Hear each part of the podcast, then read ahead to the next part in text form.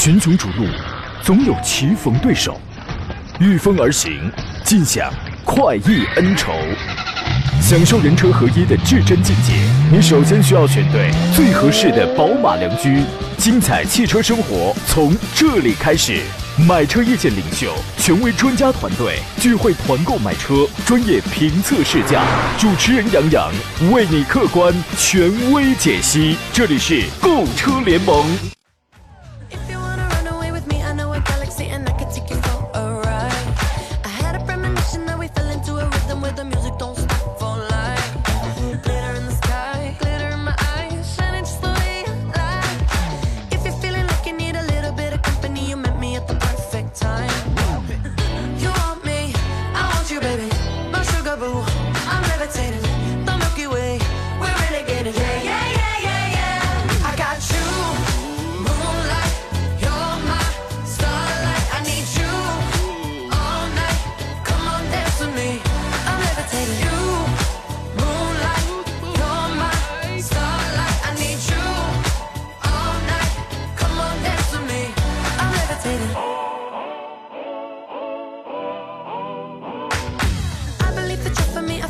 各位，十一点零二分，今天我们开始稍微晚了一些啊，欢迎各位在礼拜四的上午时间如约收听山东交广此刻开始为您开发启航进行直播的购车联盟节目，我是杨洋，在济南问候全省的朋友。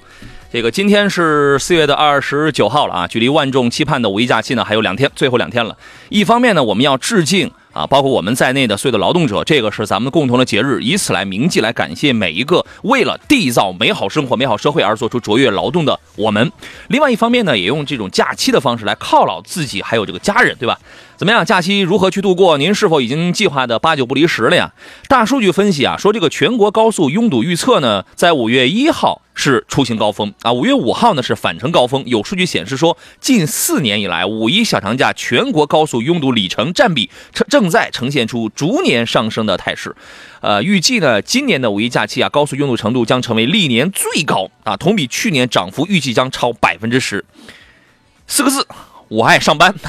今天咱们聊聊选车还有买车这个方向上的一些个提问啊。直播间两路热线已经开通了，号码分别是零五三幺八二九二六零六零或零五三幺八二九二七零七零。遇到了选车买车拿不定主意的，欢迎通过这两路号码跟我们来聊一聊。另外呢，还有一些网络互动方式，您可以通过山东交通广播的微信公众号找到左下方相应的这个菜单栏啊，可以选择收听收看我们此刻的直播，可以发送问题进行互动留言。第二呢，您可以通过杨洋侃车的微信公众号，现在包括节目以外的时间都可以联络到我，而且可以给他发送进群两个字呢，就可以加入到我的这个车友粉丝群里面来了。第三一个短视频平台呢，您在抖音呢，在快手都可以搜索“杨洋砍车”，加微认证的那个我只有一个号，第一个杨是木字旁，第二个杨是提手旁，单人旁，砍拿山的砍。我现在这个还没开呢啊，因为今天进直播间的时候这个时间不是很充裕啊，一一堆的人啊，这个我马上开，好吧？您可以来搜索，进入到直播间之后，欢迎这个点赞评论就可以了啊。这个直播间待会儿我们也会送出，今天依然有三位朋友可以获得我们的这个互动奖品。今天做场宾呢是来自北京戴通汽车科技的总监何正茂，何的官人，你好，戴官人。稍等一下，好，这个导播来帮我来这个连一下。我上节目之前我看了有一个数据啊，这是来自于高德，高德数据预测呢说今年的四月三十号，请注意是明天啊，四明明天四月三十号的下午两点就已经开始了，全国高速交通压力会逐步增大。怎么着？明天就彻底放羊了是吧？对于有些朋友来讲，明天这就是不上班了吗？然后呢，在明天晚上的六点到九点，拥堵程度可能会比较高哦。然后受到高速免费通行的影响，预计呢五月一号的，请注意，五月一号的上午九点到下午一点，这个绝对有可能也是高速出城的这个拥堵的高峰期，特别是十点到十一点将达到峰值啊！啊，这个五月五号下午的三点到六点将迎来返程拥堵高峰，预计四点到五点是返程拥堵的峰值。为什么要说这个呢？这是高德的这个数据预测啊。为什么说这个呢？仅供参考。这个还是那个话，尽量的错时错峰出行，利己利民呐啊！来，我们请出来自北京戴通汽车科技的总监何正茂何德官人。你好，大哥，你哎，你好，大官人。你好，听众朋友，大家好。呃，敢不敢跟我们来分享一下您五一是啥计划？是否准备要出门啊？呃，五一的话没有出门的计划，因为孩子要上补习班。所以说，你平时在送孩子上补习班的时候，你你会觉得那个挺累的，但是在五一期间，你有没有觉得这个简直是一种甜蜜？嗯、应该说这个五一期间的假期时间还算可以，嗯，但是这个补习班的时间安排的是不太好，五一要上课，五三要上课，所以就没有办法出行了。哎呀，我我个人觉得呀，没准儿是吧？这个叫呃无心插柳柳成荫，正是因为孩子的上课，还救了我们堵在路上呢。是啊，这个也是备不住的啊！你看刚才我那个刚才我们说这个有很有可能从明天下午的两点就开始，这个交通压力可能就会大了起来了。你这不太吓人了，太要命了这个啊！所以说各位好好规划，好好规划啊！来，我刚刚已经开通了这个抖音直播了，各位可以进入到我的抖音直播间，杨洋侃车啊，有一些互动的问题，我可以随时来这个看到了。待会儿抖音直播间这个点赞数超过一万，我们就开始这个发奖品啊！我们给诸位留出酝酿你具体提问的这个这个时间来。我们先还是要说一下，这个上海车展过后呢，今年会上市一些 SUV 产品。之前我们说了有不有那个不少了啊，比如说有奇骏新款奇骏，有四号的 QX。昨天我帮他们发了一个朋友圈，立马就有听众然后问说这个是新能源还是燃油啊？济南有电吗？等等啊。然后呢，还会有一些比如说奇瑞瑞虎八的 Plus 增加了一个 2.0T 的排量，还增加了一个 PHEV 的一个插电混动版本，还有星途的这个会出一个黑化的黑武士版本的，还有捷途 X X 九零的有一个呃 Plus 车型等等，会有这样一些车型，还有东风悦达起亚会出一个叫做智跑 ACE 的这么一个产品。我们接下来我们继续来说这个其他车型，比如说沃尔沃，沃尔沃呢在今年年内呢。会出新款的这个叉 C 六零，那么这个车的变化呢，我觉得无论是从软件还是硬件，包括动力系统上，都是有升级的，它都是有升级。你比如你比如说这个尺寸，这个车长呢要比现款是增加了有两厘米。你看这两厘米啊，有人可能觉得啊两厘米这个简直是不算什么，这说明您不懂汽车制造。汽车制造当中增加两厘米，其实对于整车有很多方面它都是要去调整的。而且呢，隐藏排气内饰好像看上去变化不是很大，但是车机系统就是软件的车机系统的升级，内置了原生的安卓系统，据说响应会更快啊！你也可以下很多的这个你喜欢的那就是那些软件嘛。然后呢，动力方面呢，新款车型无论是高功还是低功，无论是 B 四还是 B 五，全部都搭载了四十八伏的轻混系统，就是给你。起步要更加的快速啊，要更加的这个平顺。另外还有一个 T 八嘛，T 八是它的一个插电混，六百四十牛米峰值的那个。主要是这些变化。按照沃尔沃一贯的套路来讲的话，上市即优惠啊，所以说我觉得基本上它是在往上走升级的这么一个路线。如果价格还能继续保持一个较大的优惠的话，那那它会继续香下去啊。我现在我觉得沃尔沃系列的车，尤其是叉 C 系列的车，真的还是比较的香的，就因为性价比是比较凸显的。何工怎么看这个事情？啊，没错，沃尔沃的话呢，呃，目前这两年来讲的话，在国内，啊的这个发展势头相比较早些年要明显好了很多，嗯，产品的竞争力在与日俱增，啊，再加上这个新车上市以后的这些优惠，啊，还是挺有竞争力的。嗯，就是以价换市的一个成功典范。对，以价换市豪华品牌里成功典范，一是奥迪，然后二就是这个沃尔沃了，好吧？牧马哎，牧马人呢会出一个 Four XE 的这么一个版本，今年也会来上市啊。尤其它会出这个，你比如说前两百台首发版会享受终生免费质保，它叫终生质保，因为质保本身它就是免费的，终身质保。但是终身质保这个事情它也是个双刃剑，从此也把你牢牢的捆在这个 4S 店了啊。呃，然后呢，这个车呢还是一个 2.0T 的涡轮涡轮增压机，然后加两台电机，用的是采孚的一个八速自动的一个变一个变速器，它测的是零到九十六公里，其实跟零百也差不多了，六秒以内，啊，用的是一个十七千瓦时的一个电池组。其实这个电池组说实话，起仅仅它就是起辅助作用，这个电池的容量并没有很大，所以导致这台车的纯电续航五十五公里，啊，那么油电总续航大概是在六百四十公里。一向以硬派自居的牧马人也开始拥抱这个新能源了，所以我觉得对于这个事儿，您能接受吗？啊，这块来讲的话，它可能是更多，呃，为了让这个不同的消费者能够有一个更好的体验。嗯。啊，当然，玩牧马人的车友更多都是越野爱好者，嗯而对于这样的一个啊这个混合动力车型来讲的话，可能是为了一些女士或者城市用途的一些车辆，可能带来更好的驾驶体验。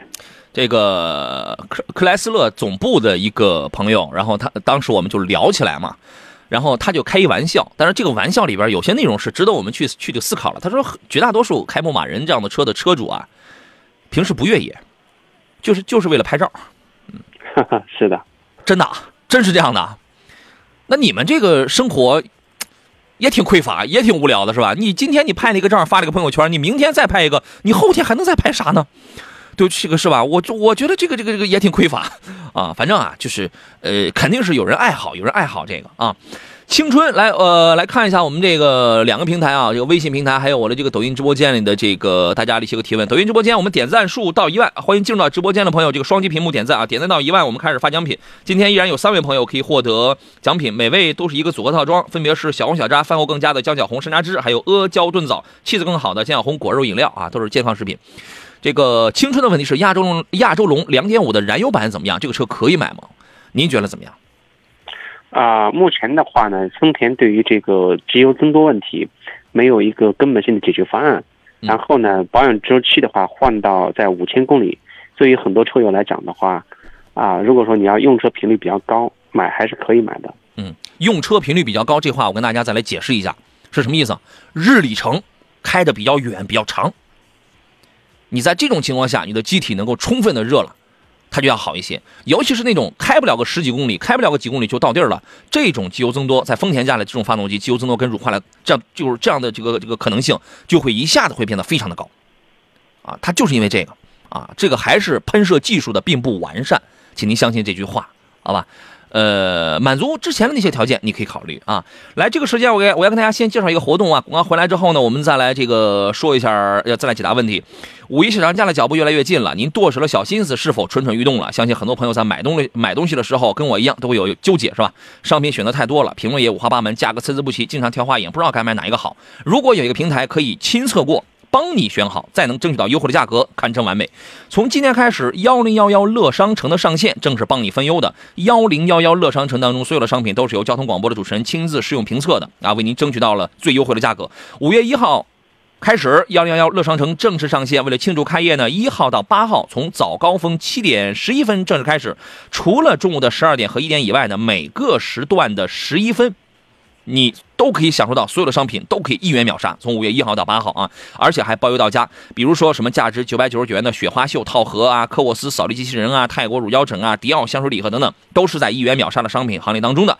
而且这些超值的商品秒杀价格只需要一块钱。还有还有终极秒杀产品就是华为的 Mate 四零 Porsche Design 保时捷手机。Mate 四零的保时捷款，那么也是秒杀价格，仅需要一块钱啊！这是超值的活动，超值的产品啊！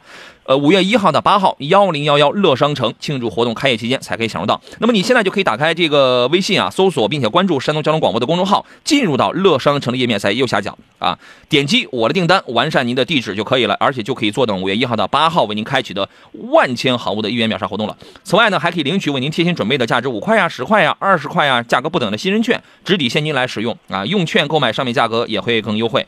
呃，打开微信搜索山东交通广播公众号，然后进入到乐商城页面就可以了。还有很多的活动内容啊，这个在在这儿就不一一介绍了。您可以在我们的这个公众号当中发送“给力”两个字进行了解，有一个自动回弹“给力”啊。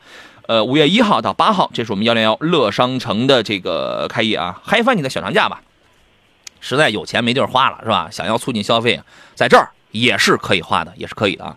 还有一些新车，比如说英菲尼迪会出一个 QX 五五，这是旗下首款的轿跑 SUV。但是呢，英菲啊受到三幺五事件的影响，到现在为止，嗯，大概一个月还是两个月，全国就能卖个四百台，这个口碑的这个影响，这个下滑还是非常严重的啊。所以说呢，这个车大家可以观望一下。作为一个轿跑 S SUV 的话，我觉得它还挺漂亮，还挺帅啊。但实际效果怎么样，咱们要后期有待观察。来，我们继续回到节目当中来。呃，刘慧笑啊，我我们热线上有朋友在等候是吧？来，咱们来接通他的电话。你好，你好哎，，你你好，杨哥。你好，女士，你好。嗯，我想问一下，那个沃尔沃 x C 六零，嗯嗯，和那个凯迪拉克的那个 CT 五，他们两个比较哪个好一点？是不是 XT 五啊？哦，可能是啊。就都是 SUV 是吧？哎，对，嗯，这个车您的准备买的是哪一款？是多少钱的款？就是三十万三三十万到三十三万左右都可以。嗯，是谁是谁开嗯，是那个我老公开，啊？男士开的要更多一些啊。呃，多大年龄啊？对呀，驾驶员多大年龄？三嗯三十多，他经常一年是跑大概两万公里，长途多一点。是吧？我们有朋友立马听他听见你这个电话，立马发了一个微信，叫“听老婆话吃饱饭”。这个，所以我们要先问问 女士啊，你你比较喜欢哪一个嗯，那个 x C 六零吧。啊？明白了。好，我们先听一下来自北京的何正茂何大官人他的意见，呃，我支持你的观点，嗯、嗯选择呃沃尔沃的 x C 六零没有问题。呃，我对 x T 五这个 x T 五这个车型的话，其实印象不是特别好，因为试过二五和二八，嗯啊、其实这个车，尤其那个变速箱的换挡的方式啊，让我很很不适应，然后嗯开起来的话也它是个逻辑问题。嗯，对，所以我建议还是选这个沃尔沃的 x C 六零。就说你在你们家是不是也是属于那种听老婆话吃饱饭的？我可不是，我跟你讲啊，我在我们家，我跟你就截然不同啊。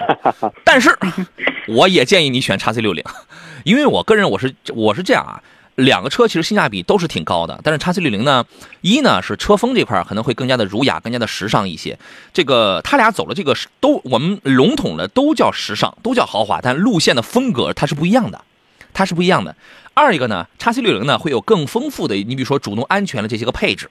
我觉得在这些方面他做了还是我会更喜欢一些。有人可能会喜欢，我不在乎那个凯迪拉克叉 T 五什么小屏幕，我就喜欢它的这个竖条的灯啊，或者那种豪华感啊。这个反正它走的豪华的这个风格它是不一样的。我建议你可以侧重一下叉 C 六零，两个保养配件其实都差不多，都挺贵。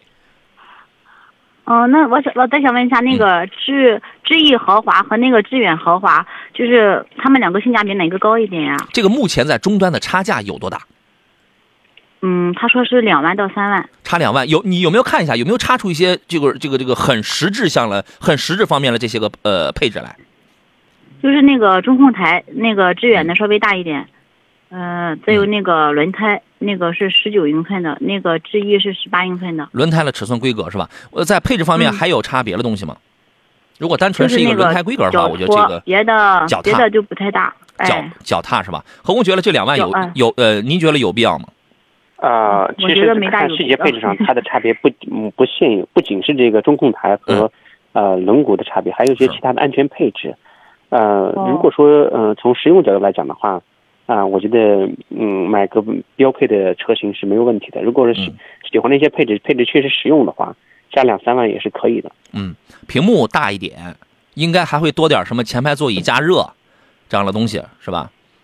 反正舒适性肯定它是增加的，对，就看这两万块钱，您觉得值还是不值？哦，那行，那个杨哥再问一下，咱济南不是有三家那个沃尔沃 4S 店吗？嗯您觉得哪一家比较好？推荐一下。呃，我没有觉得哪一家比较好，因为毕竟我也没什么股份，是吧？你这个您啊，多多比较，它不是有三家店吗？咱们就无非就是多来回跑两趟，多比比价格。哦，对，就差不多是吧？哦，得对自己看。对对，嗯，多比较一下行行谢谢您。嗯，好吧，不客气，好嘞，再见啊。嗯，好嘞，拜拜，好嘞，拜拜。嗯，葡萄酒说何工也是怕老婆的，哎，你当面你不能这样跟他说，你他即便是这样的话，他当面他也不会承认。我认为是这样的啊、啊。我可我可真不是，我是有啊大男子主义倾向的。对对对对对，是的，是的，你当我面你也是这样讲的，但你猜我信不信？你知道吗？嗯呃，看淡一点说，凯美瑞的2.5跟雅阁的 1.5T 该怎么来选？我觉得这个看你想要点啥呀，对吧？2.5的凯美瑞，我觉得那个提速啊，其实比1.5的雅阁肯定要好很多，隔音稍微差一点，而且两点五的呀，多多少少就是它会有概率，你知道，它那个机油问题它会有概率，你知道吗？这俩车您会怎么来分析呢？啊、对于这个问题来讲的话，很多车友确实会比较关心。嗯其实我觉得先去试试车，试一试，试一试个人比较喜欢哪一台。嗯如果如果说顾特别顾虑这些呃后续的遗留问题的话，那就买一个这个相对来讲那个小问题少一点的。嗯，好嘞。李军说，济南三家沃尔沃都是都是富豪的，没区别，有区别啊。济南北边、东边两家宝马还都是万宝行了呢，他们之间也还有 PK 呢，是吧？南边、西边有两家宝马，那个还是大友了呢，他们还有 PK 呢，怎么能没区别？个人过个人的日子，好吧？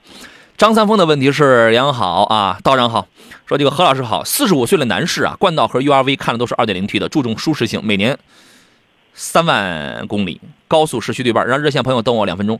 请问一下，选哪一个？现在克雷奥已经十年了，十年三十万啊，十年跑了三十万公里，准备要换，谢谢啊。呃，十年的车啊，你这克雷奥啊，如果家里有多余停车位的话，我觉得你就留着做个备用车也可以啊。你不然你卖的话，可能也卖不了多少钱，因为现在随着克雷奥的这个已经退出中国市场之后啊，呃，它就越来越不值钱了。如果是卖不到你心里期望值的话，反正我的观点就是这样，我是天车而不卖车，啊。来，它前面这个问题啊，实际上没有什么太大的区别啊，您觉得呢？呃，没错，本身这两台车它是基因是完全相同的，URV 和冠道主要是呃看那个外观，你看喜欢个人喜欢哪个，然后再看一个具体配置，对然后第三个就看关键核心的还是价格，嗯价格上面的话哪个合适买哪个没有问题的。对，你就看谁的样子，谁的品牌，因为广本跟东本它是一样的东西嘛。然后呢，谁的配置，哪哪一家的服务你觉得更好，他就选哪个就好了。有人说君越的艾维亚版本跟亚洲龙该怎么选择？你在网络上问问这种问题，一定有一些人连车都没开上，天天捧着个键盘，这个跟你说这还用比吗？美国车还能买吗？一定是买亚洲龙啊，就是跪舔了那种。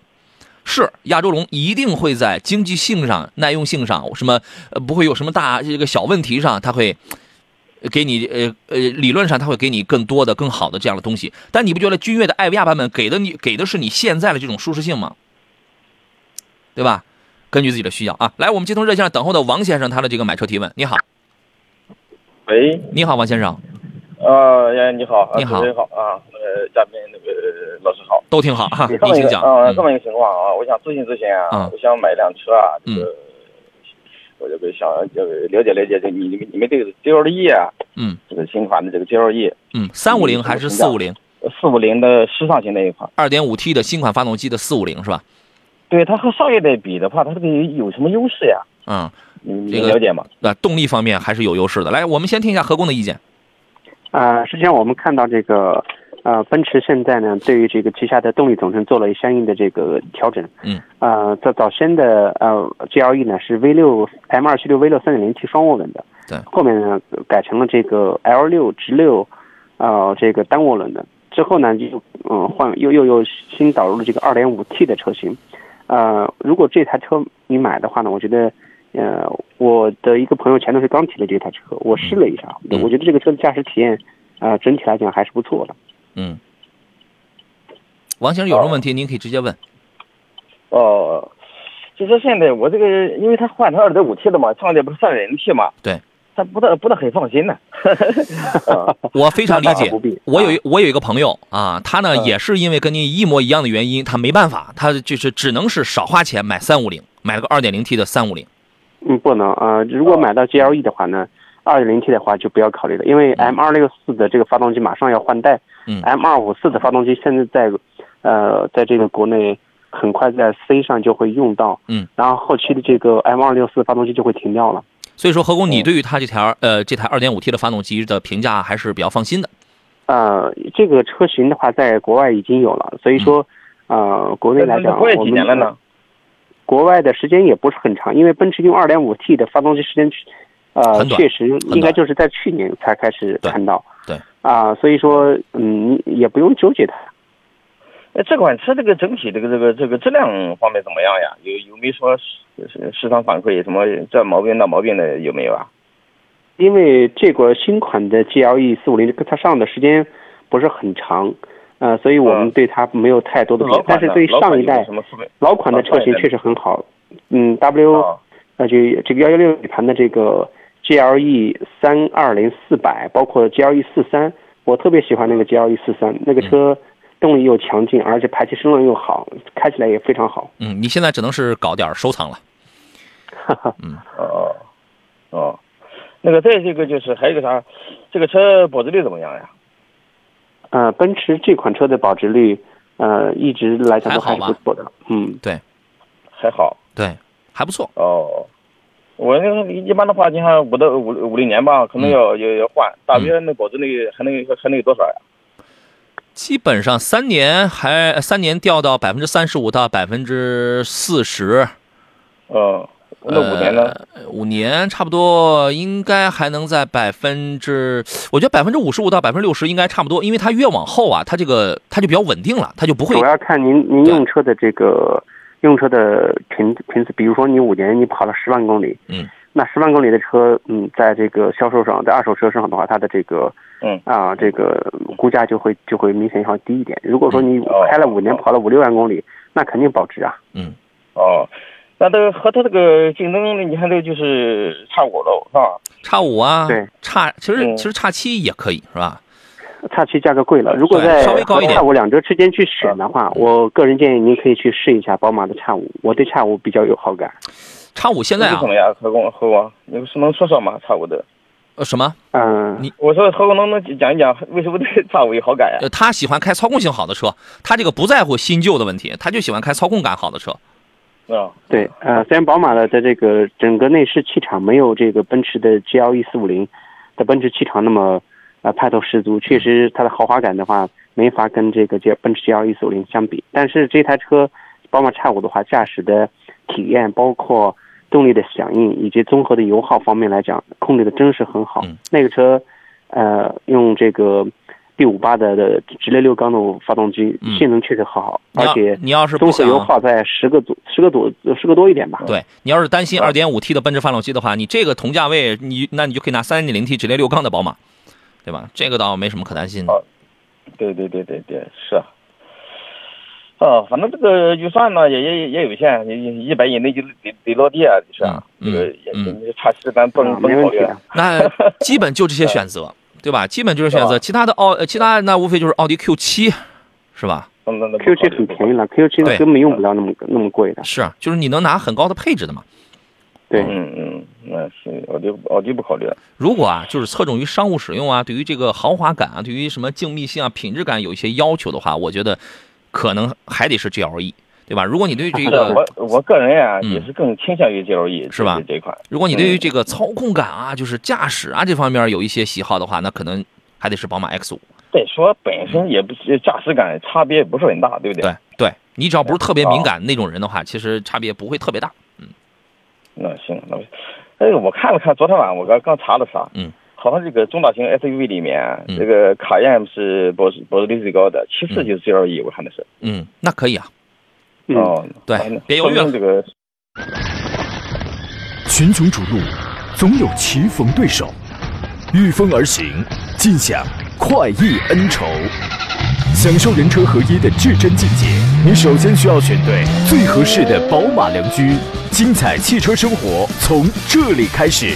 买车意见领袖，权威专家团队聚会团购买车，专业评测试驾，主持人杨洋为你客观权威解析。这里是购车联盟。I got you. 来，诸位，十点三十二，欢迎继续回到礼拜四山东交广为您直播的购车联盟的节目当中。虽说马上就要放假了啊，虽然我们现在每个人的心情呢都很澎湃，都很激动啊，就盼着今天、明天干完活之后，咱们就可以休息了。有人还要出门了，想想我刚才我一开始说了那个大数据啊，是吧？可能明天下午开始就会有一些拥堵，还是要多多少少要讲究一点技巧、错时、错峰、错地啊，这您自个儿看着弄吧。好吧，还剩半个小时，各位到了选车还有买车的问题，可以跟我们来探讨。直播热线是零五三幺八二九二六零六零或八二九二七零七零。另外，您还可以给我发微信，在山东交广的公众平台上可以给我来留言，可以看我们此刻的音视频的双直播，可以看可以看我这个晚开通的这个抖音直播间啊，抖音号搜索“杨洋侃车”，进入到直播间里来之后呢，这个双击屏幕点赞、点小红心，完了之后关注、评论就可以了。呃，待会儿来看大家这个问题。我首先要做一个连线，要连线的是长安马自达天祥 4S 店的销售经理陈聪。你好，陈经理。呃，主任好，啊，你好听机前的听众朋友们，大家上午好。嗯，这个你们五一放假了吗？准备做好这个放假的准备吗？不放假呀，真好、啊。对我们，对我们五一不放假，嗯，就是已经做好销售的准备了，是吧？对，是的，越是这种节假日，我们越是都会搞活动的，店内。你们辛苦了啊！预计这个啊五一到店看车的人会增多还是会减少？呃，会比平时会增多一些，因为五一哦假期嘛，这个啊客户来电量还是比较大的。是吧嗯？太好了啊对！这个店里头给我们来介绍一下长安马自达天祥 4S 店啊，这个店里头准备了什么样的购车政策来应对这个五一的购车小高峰？给我们介绍一下吧。行，好的。呃，首先我们这个有这四款车型：马自达三昂克赛拉、嗯 CS 三零、CX 五以及 CS 八啊，这四款车，我们针对不同的车型呢，都做了相应的一种促销方案。嗯啊啊，包括我们客户的这种金融免息方案，低首付，我们最低首付都可以首付百分之五。嗯，啊百分之五。对对，那一台十万的车，我首付百分之五，这是付多少？五千块对呀、十万对五千块就可以啊？那这我得还多少？我后边的代价是不是我每个月我得还不少？呃，这种话战线可以拉长一些，我们哦最长的话都可以贷分期五年。五年还清啊？那这个各位对对您您自个儿算算，我觉得首掏五千块钱就可以把一台车就可以开回家了，这事儿这这是吧？也太刺激了啊！还有呢？对对，嗯、除此之外呢，咱还有置换补贴，嗯，也有大客户补贴啊、大客户包括公务员、华为、美的、苏宁、阿里巴巴、联通、平安、国家电网，嗯包括我们的银行员工以及医生、医医院工作者，嗯现在都有补贴，嗯啊都这有相应的大幅补贴。就是这样的政策适用于全系车型吗？长马的全系车型吗？对，是的，是的。哦，现在长马应该卖的最好的是是是是谁？昂克赛拉还是 CS 杠五？呃，最好的还是昂克赛拉啊。昂克赛拉这个卖料更好一些，这个现金优惠能能做了多少？这款车现在目前现金优惠能在一万块钱左右。啊，哦那那个 C C S 杠五呢？C 杠五现在优惠幅度比较大，能在两万五左右。两万五左右啊，这个就是您呃在节目上就是说的是一个正常我们现在购车的这么一个优惠，其实到了店里边还还可以再商谈一下，是吧？可以，可以，没问题哦。特别的好。那五一嗯期间啊，因为可能我不知道有关部门放不放假这么一个问题啊，就是说，即便咱们车源充足的话，我你比如说我五月一号我去看车，我是不是当天我就能办好手续，我就可以开上路了？可不可以？可以，没问题。啊，是可以的我们这个，对对对，即使办分期的话，我们当天都可以打临牌，都可以。嗯啊，都可以办非常好。嗯，太好了。嗯这个有关于我们这个旗下几款车型的购车政策方面，还有需要补充的吗？行，可以。刚才您提到了我们另外一款非常畅销的车型，就是我们 CS 五。嗯 CS 五呢是在前段时间四月十九号是刚刚推出了一个黑骑士的版本。嗯。啊，这是一个新车型。黑骑士的版本呢是在原来的基础上增配了，增加了像主动刹车、自适应巡航、中高速刹车辅助，嗯啊，车道偏离警示啊等一些安全系统。然后呢，它属于增对增量配车型啊，哦，售价是售价是没有变化，但是一些主动安全的一些方便驾驶的配置，这个它是提升的对对对，是啊的。。黑骑士版本，嗯。对黑骑士啊，对对。大家就是想、想想选一款，你比如说在二十万以里想选一款就是有有性格、有运动操控的这样一个 SUV 的话，我觉得这个长安马自达的 CS 五的这个黑骑士版，我觉得大家这个是可以关注一下啊。好，那就呃还有其他内容要这个补充吗？呃，其他就没有了。希望嗯大家呢，还是能五一期间能到我们店里来具体试一试驾体验一下。啊，咱们店是在咱们店是在什么位置？我们是在济南市历城区经十东路银座国际汽车广场。嗯，好嘞，好，啊谢谢来自天祥长马 4S 店的陈松经理，谢谢，再见。嗯嗯嗯，好嘞，好嘞，拜拜。嗯嗯，这个搞汽车的不容易啊，是不是？放假人家也那个不闲着啊。来，回来之后我们继续来看大家的这个这些问题啊。有朋友说五一活动多，嗯，对，确实是啊，就是有的时候你会发现他五一搞的活动啊，什么六月、七月搞的那种促销啊，其实人家都早都酝酿好了，都早都早做好准备了，不比四月的差，嗯，有的甚至比四月的还要更 更高一些啊。来，我们继续请出来自北京戴通汽车科技的总监何正茂何工，你好，大官人。你好，我们来看大家的问题啊，有朋友问了两个车，我觉得挺有意思。这是海问的，他说探界者和途胜 L 选哪一个？我之我之所以觉得有意思，是因为在我脑海当中就就是呃浮现出什么买新不买旧啊什么这样的一些话来，你知道吗？两款车呢，我估计他开的都是一点五 T 的，然后呢，我估计它的价格都是在十五六上了，我估计他是个年轻人啊。但是这两个车我觉得还是可以聊一聊的。您的意见是什么？啊、作为年轻人来讲呢，选这些车型我觉得没问题，主要是个人喜欢就好。第一，这是从风格上是吧？个人喜欢就好。你是喜欢，因为探界者，我们刚才说到黑黑黑武士，也是仿佛是那种黑武士的那种风格，对，对吧？而这个途胜 L 呢，相比要更加的，它走的是一个时尚潮流的那种路线吧？啊，也是刚刚出来。还有吗？呃，主要主要目前来讲的话，我们看到这个途胜 L 刚上市，这个车型全系 1.5T，然后还是双离合。嗯另外呢，变速箱不一样。啊、它的定价还真是不低。嗯，啊，很多年轻人可能会喜欢它的外观，所以刚才我讲就是，呃，喜欢哪款，然后还是看个人。但是要从我角度来讲的话，嗯我肯定会买探界者，像选一台 2.0T 的车型，嗯呃，会更好，性能各方面还是更更靠谱一点。嗯，因为现在 2.0T 的昂科威厂家方面已经停产了，你要么是只能买库存，要么是只能去买这个昂科威 Plus 了，它是这样了。对，所以说呢，现在就剩就剩呃，就是传统的里边价格便宜点儿的，就剩一个独苗，就是这个探界者的 2.0T 了。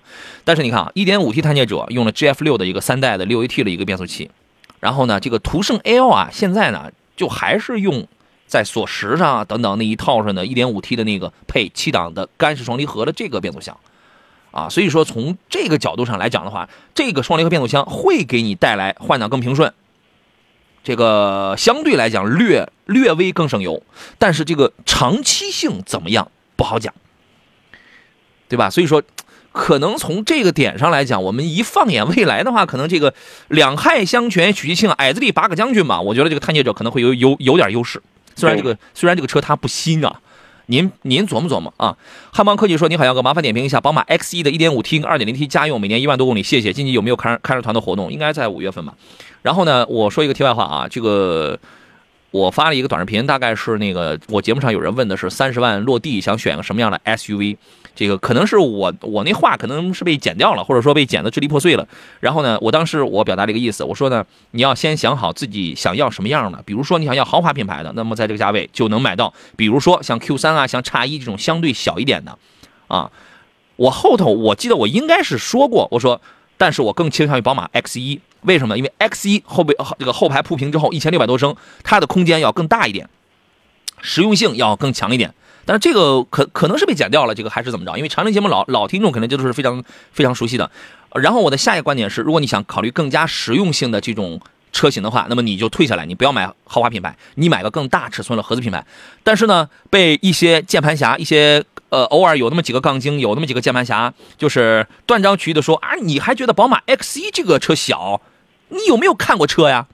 我我就想啊，好好好，只要你高兴，你说了都对哈、大哥，你还没攒起钱来买 X 1的时候，我就已经玩过了，我就已经开过了，对吧？你觉得 X 1大，就是我们也没说 X 1很小那种，但是它确实它就是跟你看跟谁比，你知道吗？啊，好了，这个扯远了。X 1在这个价位的豪华品牌里，二十到三十万区间的豪华 SUV 里边还算是个大的。但是你看跟谁比啊？你觉得 X 1都都那么大，你们家这全部身高就一米五啊，是吧？啊，扯远了。这个 1.5T 和 2.0T 的这个家庭使用的话，我个人觉得呀，最好，因为现在有优惠嘛，还是 2.0T 的这样一步到位，其实实实际上要更爽一些啊。何工觉得呢？嗯，本身现在的宝马叉一它是基于这个前驱平台，它的整个机舱布局各方面的话跟迷你是一样的，所以说对于前驱平台的叉一来讲，啊、如果说家庭长时间长久来用的话，那肯定是要选一台 B 四八二点零 T 的动力，嗯一点五 T 的相对来讲可靠性各方面还是要略差一点，啊、而且价格方面的话差距不会太大，嗯所以说建议买二点零 T 的叉一。对，二点零 T 的呀，这个动力啊就很好了。你要相信，虽然它换装了 EQL 的前驱平台，你要相信宝马的这个调教依然会让它很爽，好吧？还有一位朋友问的是，x C 六零和汉兰达买哪一个会好？你在你这个你这个问题啊，就说大家在问一些问题的时候啊，一定不要这个。上来就去看，就是刷抖音呐、或者去刷什么东西呀、是吧？然后就是因为你在那上边啊，你往往你只是看到别人的观点，你首先要做的是要考虑清楚你自己的看重点和自己的实际需要，你再适当的去参考一下别人的意见。你参考的那些个东西吧，我跟你讲，网络上就是那种水货啊，这太多了。有人说，哎，那那肯定是你买汉兰达呀，你买沃尔沃你修不起呀，你养不起呀。就是他在说这话的时候，只是在表达他自己的一个观点，只是符合他自己的一个条件，你知道吗？就是这两个车在级别在档次上是完全不一样的。嗯，何工，您觉得呢？啊、是的，我也赞同您的观点。本身这个呃类型，就是用这两台车的这个群客户群体类型是完全不一样的。嗯。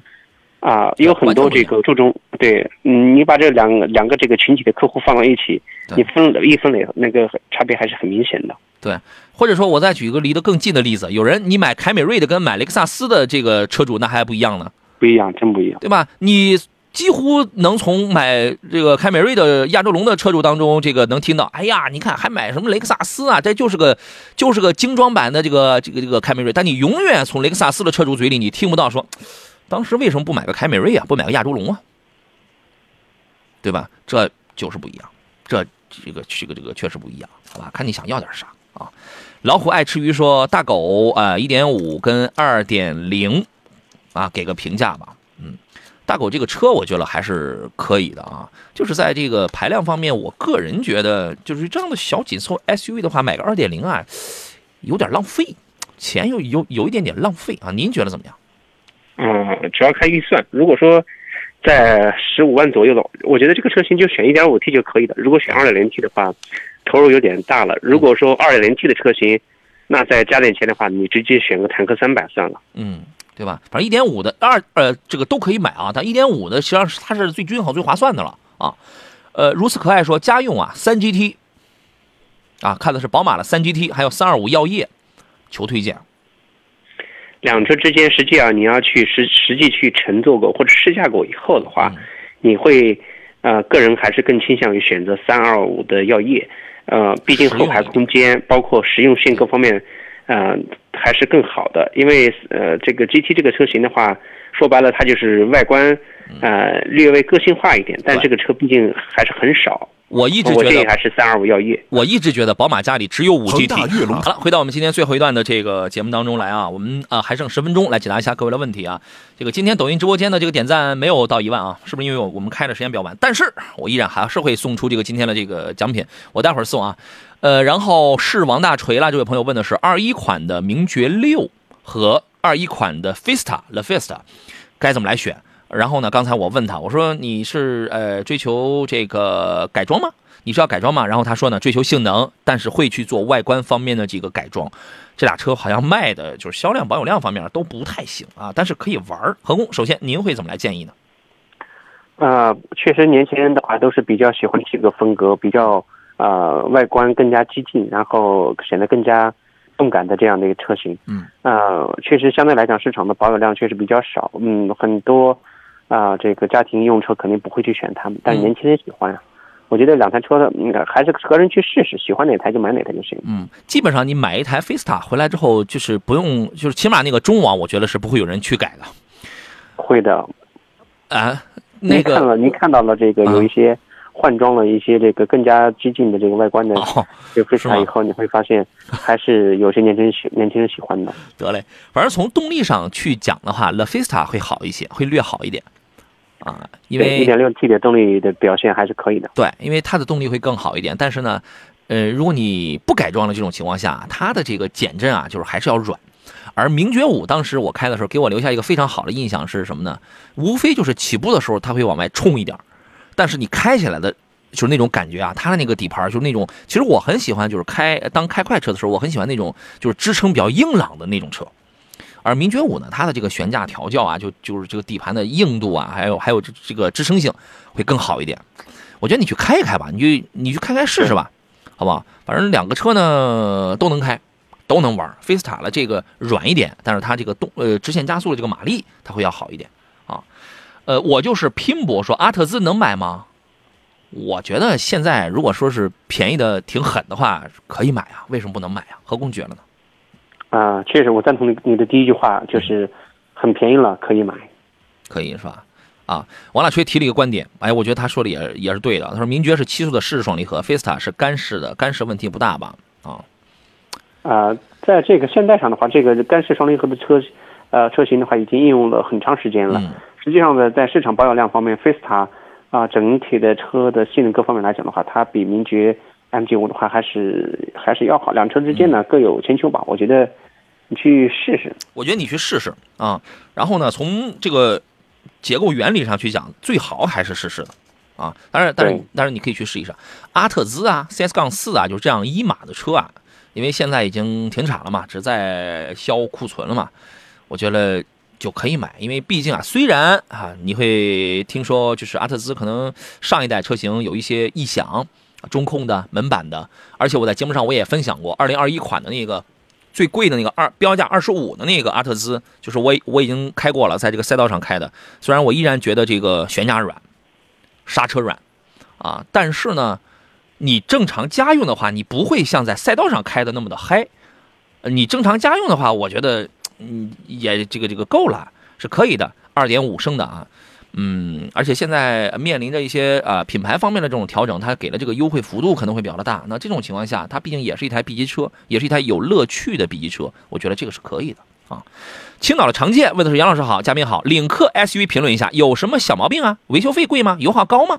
主要呃听说高速噪音大，你这个你不能听说呀，它是这样，它侧重于运动型的车，本身 SUV 的这个方方正正的这种造型，它就会带来一些风阻。人家也不讲说零点二、零点几 CD 的，对吧？二一个呢，运动型车型往往会配这个运动轮胎，那么这种情况下，可能它这个路噪啊、风噪啊什么它都会大一点啊。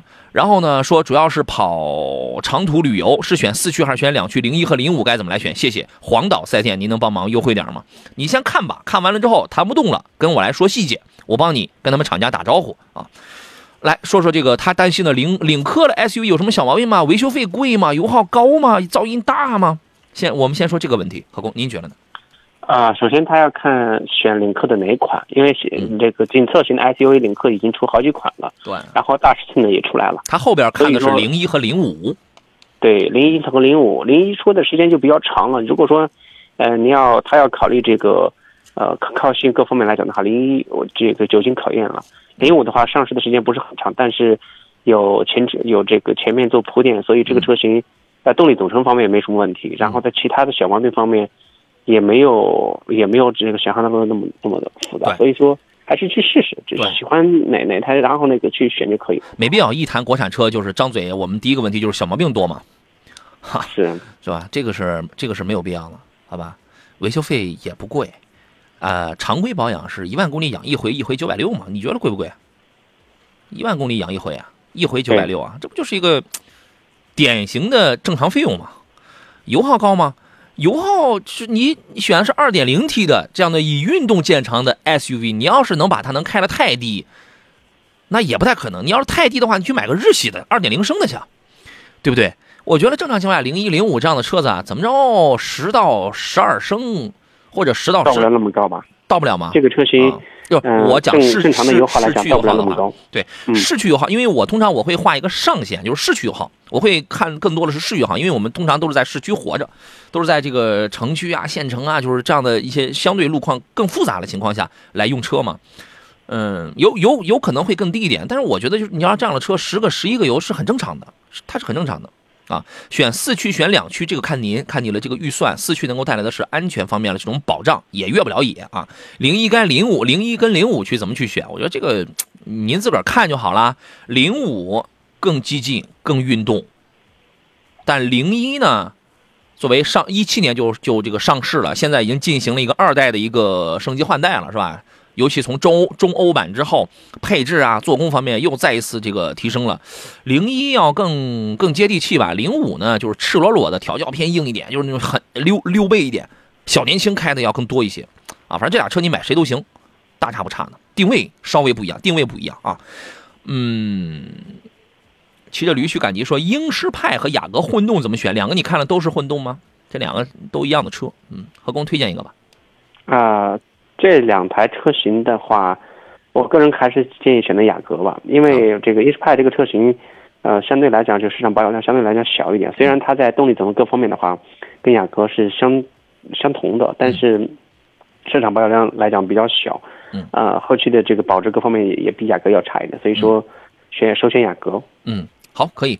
任性二幺七六说点赞到一万，不用了，不用了，不用了，这不已经到了这个七八千了是吧？六七千、七八千了，哎，啊，对，这个这个这个可以了啊，这个不用在那点了啊，这个也怪累的。来送出我们今天的这个三份奖品，我先送奖品，然后来看大家的这个啊，分别要送给我们微信平台上的张伟，还有这个我们这个抖音直播间里的乾隆藤渊和葡萄酒，好吧，三位朋友。呃，请在我的这个杨洋侃车的这个抖音号当中给我发私信，发来您的这个收件的地址就可以了。我们送出的是小红小扎饭后更佳的江小红山楂汁和阿胶炖枣，气色更好的江小红果肉饮料啊，每位都可以获得一个组合套装啊。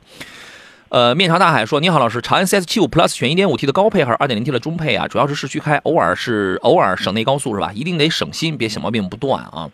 我个人是推荐是 2.0T 的车子啊，何工呢？对，我也赞同这个观点。OK，那这个您可以考虑啊。我们来插播一个宣传。好了，回到我们今天最后一段的这个节目当中，有朋友再次问到了吉利星瑞怎么样？这个我已经不再说了啊。这个您到我抖音里边去看那个评测视频去，您去大致去看一看啊。还有黄河口大米问的是杨哥，马自达的 CS 杠五2.0和2.5的动力差别很大吗？你，差四十匹马力，差四十匹马力，您觉得大不大？我觉得还是挺大的啊。您自个儿去看看二点零的肯定也够用嘛，对吧？邱玉农说：“杨老师，冠道二点零 T 跟途昂途昂 X 三八零看重舒适耐用哪个更合适？”来，这个问题何工您怎么看？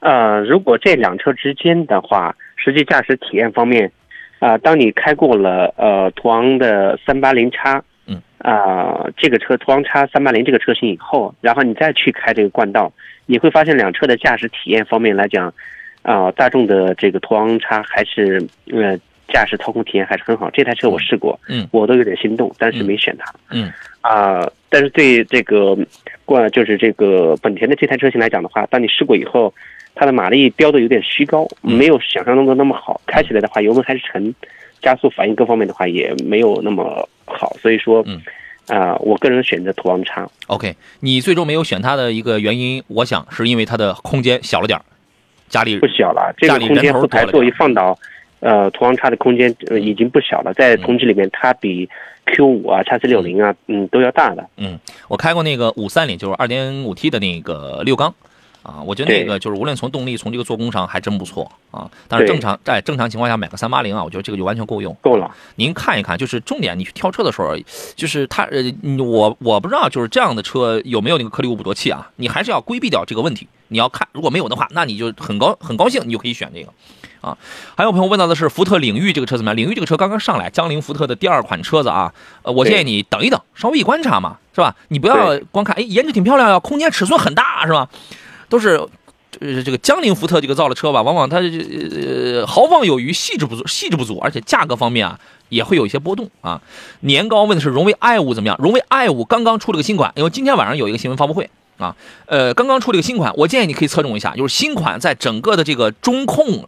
呃，舱内的中控这个部分的做工，包括一些智能化、舒适性的提高是非常大的，我建议你可以考虑，好吧？还有朋友呃，赤尘是吧？问的是 GLC Q 五该怎么来选？我推荐的是 Q 五啊，很均衡，就像一个人一样，很均衡，各方面很均衡。我也没有大屏幕，但我有我的东西，我有我我有我的虚拟是吧？还有人说帕萨特的混动能买吗一点四 T 的 PHEV 的那个帕萨特啊，还能模拟声浪呢，还能还能模拟声浪呢。那个车我早就开过了，好几年前就已经开过了。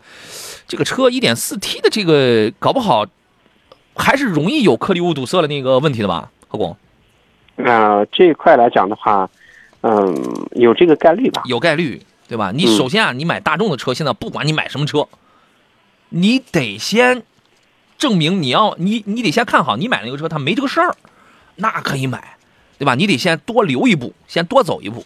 提前走一步啊！